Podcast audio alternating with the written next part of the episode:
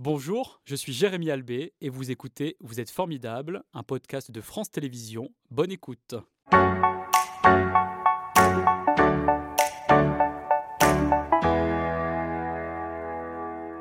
Bonjour Catherine, c'est un plaisir de vous accueillir dans ce décor qui a été un peu métamorphosé aussi. C'est l'objet évidemment de notre rencontre ce matin. Euh, Jérémy. Bonjour, la métamorphose donc. Vous êtes né euh, à Chambéry, dans la région, en 1952. Et en 2013, donc, vous avez quitté euh, la vie monastique après 40 ans de vie dédiée à Dieu. Est-ce que vous étiez prédestinée à être religieuse? Personnellement, non. Je ne pense pas dans, mon être profond. Mhm. Par contre, pour maman, une famille catholique, c'est 10 enfants et un enfant sur trois religieux. Quelque part, ça m'a influencé certainement. C'est-à-dire que vous gardez ça dans votre enfance, ce, souvenir et ces euh, influences euh, qui euh, vous ont donc orienté vers la prière et le silence? Alors, c'est surtout une petite voix intérieure qui me disait que je serais religieuse. Alors, enfant, ça ne me gênait pas du tout. Je me déguisais. Je voulais que le voile soit long. Euh, et, puis et par contre, à l'adolescence, j'ai commencé à refuser, mais cette petite voix est restée. Cette petite voix qui est devenue une injonction morale. Mhm. Alors avant de parler de votre adolescence, on va rester sur votre enfance. Là, on vous voit euh, en photo. Vous aviez quel âge euh, à l'époque avec ce déguisement d'infirmière? Ben, Je ne sais pas, je devais avoir 3-4 ans. Et mhm. puis voilà, prédestiné, parce que j'ai fait des études de médecine plus tard. Mhm. Dans votre livre, vous euh, euh, déplorez le manque de tendresse hein, de la part de vos parents. Vous dites pas un adulte à l'horizon euh, pour expliquer, rassurer, écouter, consoler la petite fille que vous êtes, vous étiez à l'époque.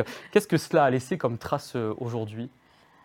Papa et maman nous ont donné tout ce qu'ils pouvaient, toute leur affection, mais euh, maman était fatiguée parce qu'avec 10 enfants, c'est beaucoup. Mhm. Papa, euh, donc, on n'a pas eu beaucoup de temps de tendresse. Et ce que ça a laissé, c'est une immense soif de tendresse. Et aussi, du coup, un regard sur la vie qui fait qu'à 8 ans, j'ai fait une, ce que j'ai appelé plus tard une dépression infantile précoce. La vie m'intéresse pas. Moi, j'ai l'impression de ne pas être aimée comme je mhm. suis. Donc, j'aimerais en sortir. On m'a mis là sans me rien me demander. Euh, mais je ne peux pas en sortir. Donc euh, la seule solution, c'est ce que j'ai appris au catéchisme. J'ai été créée pour euh, obtenir le, le, bonheur du ciel en, en, adorant Dieu, en le louant, en l'aimant. Donc c'est ça qui a le bonheur, c'est pour le ciel et la vie, c'est pas drôle, mais il faut y passer pour un hypothétique bonheur plus tard. Et votre enfance n'a pas toujours été euh, drôle, puisque vous avez, euh, euh, vous l'évoquez hein, dans votre livre, vécu des attouchements sexuels que vous avez subis par le fils de la gardienne de la maison de vacances que vos parents, vos grands-parents, pardon, louaient. Pourquoi vous avez souhaité aussi en parler et dévoiler cette intimité? Alors, j'ai souhaité le dévoiler parce qu'une psychologue m'a dit, c'est peut-être une des raisons pour lesquelles vous avez arrêté vos études et vous êtes rentré au couvent ce genre de ce genre d'expérience fait exploser les limites d'un enfant, mhm. m'a rendu insupportable. Euh, on m'a mis en pension à 13 ans parce qu'on ne me supportait plus ni en classe ni à la maison. Et elle m'a dit, c'est peut-être pour ça aussi qu'avec cette, petite voix qui était en vous, vous avez voulu vous remettre des limites puisque vous étiez incapable, puisque les vôtres avaient explosé. Mhm. Et c'est pour ça que j'ai voulu en parler c'est pas euh, voilà, c'est simplement pour ça, pour l'importance de ce genre de geste. Et est-ce aussi pour ça que vous aviez euh, connu euh, des blocages dans votre vie de jeune fille? Parce que vous faisiez évidemment des rencontres, vous aviez du désir pour les garçons, notamment jusqu'à vos 21 ans, mais vous ne franchissez pas notamment le pas du baiser. Non, le jour où un garçon de 21 ans veut m'embrasser, je pars en courant et je sens tout mon corps qui se ferme complètement et c'est certainement une des conséquences aussi de cet acte de l'enfance mhm. subi. Et quelles sont les démarches ensuite que vous avez pu faire pour devenir euh, religieuse? Alors c'est cette petite euh, voix intérieure qui, qui est restée et qui me... J'étais en études de médecine euh, et en, en, quatrième année j'ai fait une retraite parce que la maison faisait une retraite tous les, mhm. tous les ans. J'avais réussi à y échapper pendant mes trois premières années parce que j'avais trop de travail, mais là je redoublais ma troisième année. Et pendant cette retraite on m'a fait faire un choix de vie, ce qui est tout à fait absolument pas juste, mhm. parce que normalement, un choix de vie, ce serait fait en fin d'année de médecine.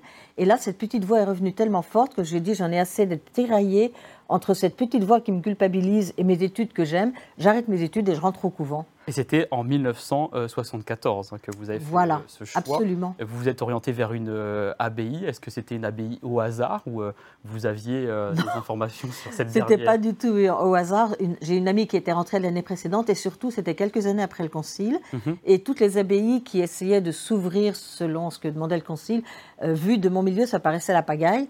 Donc nous, nous étions dans un milieu assez traditionnel, assez mhm. latin, etc. Et donc, j'ai cherché une abbaye où l'office était en latin, une abbaye traditionnelle. Et là où j'ai pas eu de chance, c'est que je n'étais pas à ma place, mais je suis tombée sur une supérieure euh, qui m'a mise sous emprise tout de suite. Mhm, mhm. Et- On en parlera dans quelques instants, mais c'est vrai que euh, cette abbaye euh, en France, dont on ne citera pas le nom, parce qu'évidemment vous ne l'évoquez pas dans votre livre, ça n'a pas été la seule abbaye que vous avez pu côtoyer, puisque vous êtes aussi allé en Afrique notamment. Que- quels- quels sont les souvenirs que vous gardez de ces moments? De- en Afrique? Oui. Alors, c'était une fondation de ma première abbaye et j'y partais avec beaucoup de, de désir, de curiosité. Comme j'étais mal dans ma vie monastique, ça me donnait un- une bouffée d'oxygène de voir un autre pays.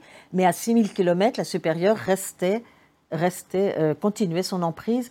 Et en réalité, les, les trois fois où j'y étais envoyée, j'ai été renvoyée manu militari, parce que j'étais à la fin de ma vie monastique. Ça se passait de plus en plus mal.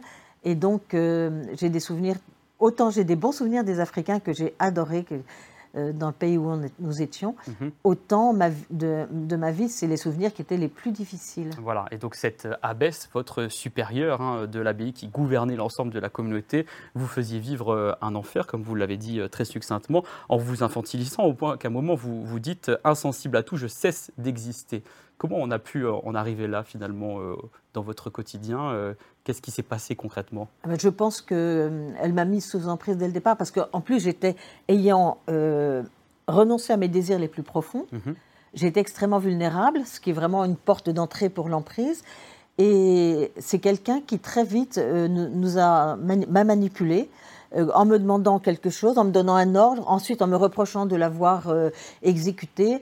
Et je me rappelle un exemple que je ne cite pas dans le livre, mais mon frère était au Liban pendant, quand il y avait eu les attentats, donc elle m'avait dit, bah, venez, parce qu'elle elle regardait les informations à la télévision à 13h, elle m'avait dit, bah, venez les voir. Et puis à un moment, elle m'a dit, mais enfin, vous n'avez rien d'autre à faire que de regarder les informations, donc je ne suis plus retournée. Et puis au moment, elle m'a dit, mais je, enfin, je vous ai pas interdit de venir euh, regarder les informations.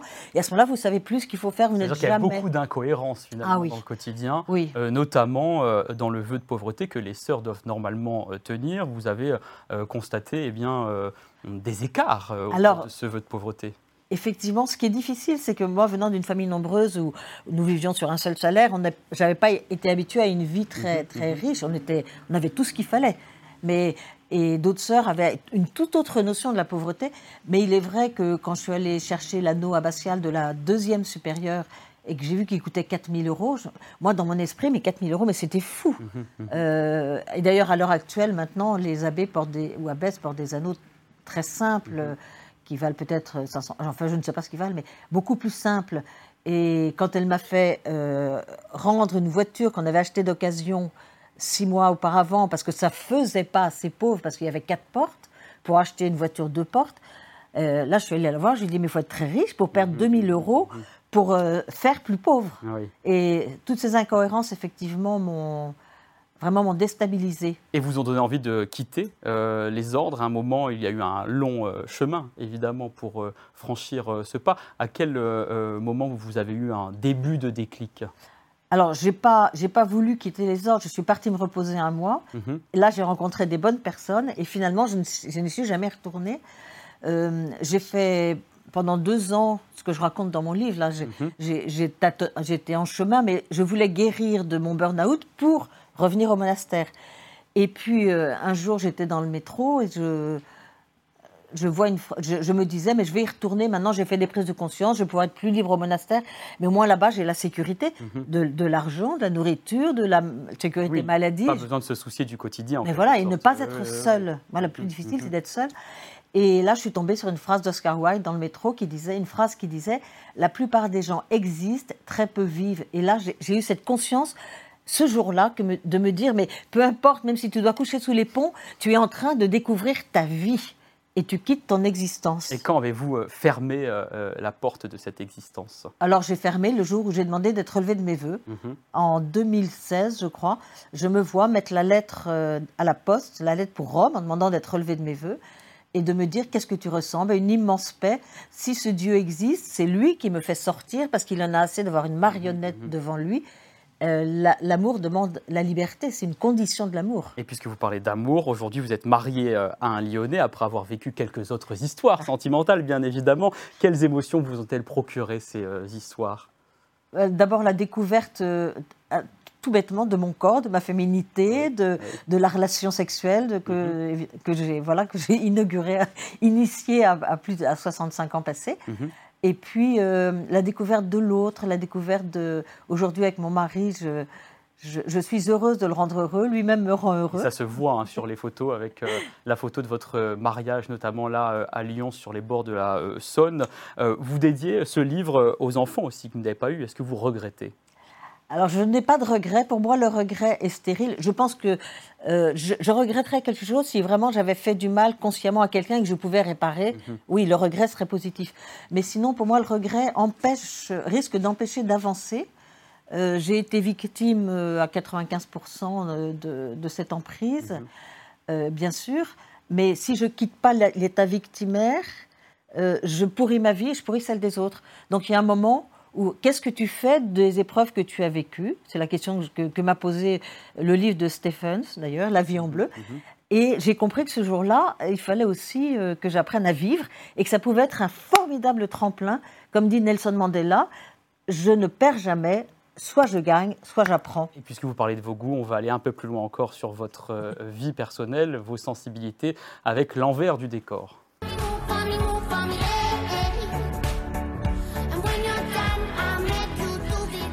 Voilà, vous l'avez vu, l'ambiance est un peu plus intime maintenant pour en savoir euh, plus encore en détail euh, sur votre euh, vie. Catherine, quel est le lieu dans la région que vous aimez? Le parc de la Tête d'Or. Pour quelle raison? Ben, nous, nous- parce que c'est un, un parc magnifique, parce que euh, nous y faisons de la marche nordique avec mon mari, euh, avec un groupe, là, tous les vendredis, et on y va un peu tous les jours, et de voir cette évolution au, rythme des saisons, et puis rencontrer beaucoup de gens aussi, beaucoup d'enfants avec leurs grands-parents. Euh, c'est un parc, et puis j'habite à 5 minutes, c'est c'est notre jardin en fait. Comment vous qualifiez votre vie aujourd'hui, votre lieu de vie? Alors, je, je parle plus d'espace de vie. C'est mon espace de vie, c'est là où je vis, c'est là où je suis bien. C'est euh, avec ce que j'ai vécu aujourd'hui. Je suis un peu comme un enfant, c'est-à-dire que je, je suis à plein dans le moment présent. Et je me rends compte combien, quand j'étais mal dans ma vie monastique, j'étais tout le temps dans le passé ou dans l'avenir. Aujourd'hui, ça n'existe plus. Je vis à plein ce moment présent et c'est ça mon lieu de vie, c'est ça mon espace de vie. Quelle est la première chose que vous faites le matin? Ben, en me levant, je regarde mon mari, je lui souris, et puis je souris à, à la journée qui arrive, et puis je voilà. Et aux fantaisies que vous vous, autorisez aussi? Ah ben oui, toutes les fantaisies, euh, aucun. je ne me mets aucune limite. J'ai sauté en parachute là le jour de Pâques. Mhm. On a fait du dériveur cet été pendant une heure avec mon mari. Ça faisait 50 ans qu'elle n'en pas, 40 ans qu'elle n'en avait pas fait. Moi, 50 ans. Euh, euh, de l'acrobranche, descendre une rampe euh, à cheval sur la rampe en bois, descendre un Mhm, escalier. Voilà. Je, je ne m'interdis rien. Qu'est-ce qui vous fait le plus rêver aujourd'hui? Qui me fait le plus rêver, c'est ma vie d'aujourd'hui. Je Ah crois oui. c'est. euh, Je crois qu'il y a aussi une œuvre particulière de Tchaïkovski. Ah, bah oui, si vous me parlez de musique, alors il y a d'abord le- la musique de mon mari et puis le, le Lac des Cygnes de Tchaïkovski, Mhm, euh, qui m'a énormément aidée quand j'étais toute seule euh, à la Saint-Étienne. Je regardais, euh, voilà, je regardais cette merveilleuse danseuse et là je peux la regarder des heures. Et puisqu'on parle de musique, est-ce qu'il y a une musique Nous sommes le matin et il est euh, aux alentours de 10h30. Est-ce qu'il y a une musique qui vous met de bonne humeur? Euh, c'est Richter. Au monastère, on a eu la chance d'avoir plusieurs fois des concerts de Richter, Siasoslav Richter. Et effectivement, c'est une musique euh, que j'adore. Et là, on voit votre mari qui euh, l'interprète au piano Oui. très souvent à la maison. Absolument. Et vous, à côté, qu'est-ce que vous faites? Vous lisez un bon bouquin, par exemple? Alors, je peux lire un bon bouquin. Euh, Quel est le livre qui a bouleversé votre vie? Euh, Est-il sonne une vie bouleversée, justement? Mhm, mhm. Oui, c'est le, le courage de cette femme juive qui, en plein, en plein camp de concentration, disait Je trouve que la vie est belle. Mhm. Parce qu'elle avait, en- elle avait en elle des ressources extraordinaires. Puisqu'on parle de littérature, quel est le mot euh, euh, que vous trouvez formidable Liberté chérie. Voilà, que vous appréciez pleinement euh, Voilà. aujourd'hui et la phrase qui a eu euh, une conséquence, qui a changé votre vie, parce que vous l'aviez déjà dit succinctement tout à l'heure, on va de nouveau voilà, la la redire. citer. C'est la plupart des gens existent, très peu vivent. Mhm. Vous, vous vivez et il y a beaucoup de souvenirs que vous avez en tête, notamment à travers des photos. Il y a une photo qui provoque une émotion particulière encore aujourd'hui quand vous la regardez? Alors, c'est la photo de ma carte d'identité Mhm. faite dix- euh, un mois avant que je quitte, en 2013, donc qui est bouleversante. Et à côté, la ma photo petite qu'on a vue tout à l'heure là en, en infirmière. Ouais, euh, C'est-à-dire que ça n'est pas la même personne en fait. Bah, pour ça n'est pas la même personne. Ouais, ouais, ouais. Non, non. Et même la photo que vous avez montrée de mon mariage, ça n'est Je- ça n'est plus la même personne. Mhm. C'est la métamorphose. C'était Vous êtes formidable, un podcast de France Télévisions. S'il vous a plu, n'hésitez pas à vous abonner. Vous pouvez également retrouver les replays de l'émission en vidéo sur France.tv.